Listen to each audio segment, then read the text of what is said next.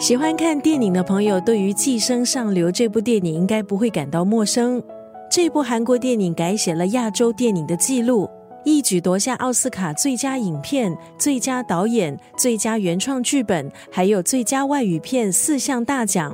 九六三作家语录，今天丽仪呢就要聊一聊这本书《奉俊昊上层与下层的背后》。这本书的作者是韩国的知名影评人李东正。解析奉俊昊的电影语言，还有作品思想，同时也深入剖析奉俊昊二十年的七部电影。除了《寄生上流》，也包括了《玉子》《末日列车》，还有《害人怪物》等影片。到底什么是奉俊昊式的电影？其中几个关键包括了运用空间来体现电影的核心主题，还有奉俊昊的电影可以拍出细腻的质感。往往也以悲观的角度看待人类和社会。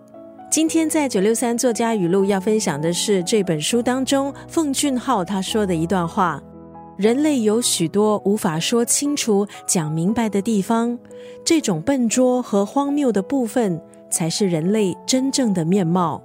往往我们看奉俊昊的电影，我们就像是搭上一班目的地不明的公车。不到最后一刻，你不知道他会把你载到哪个地方。最后，在一片陌生的景致中，让茫然不知所措的你下车。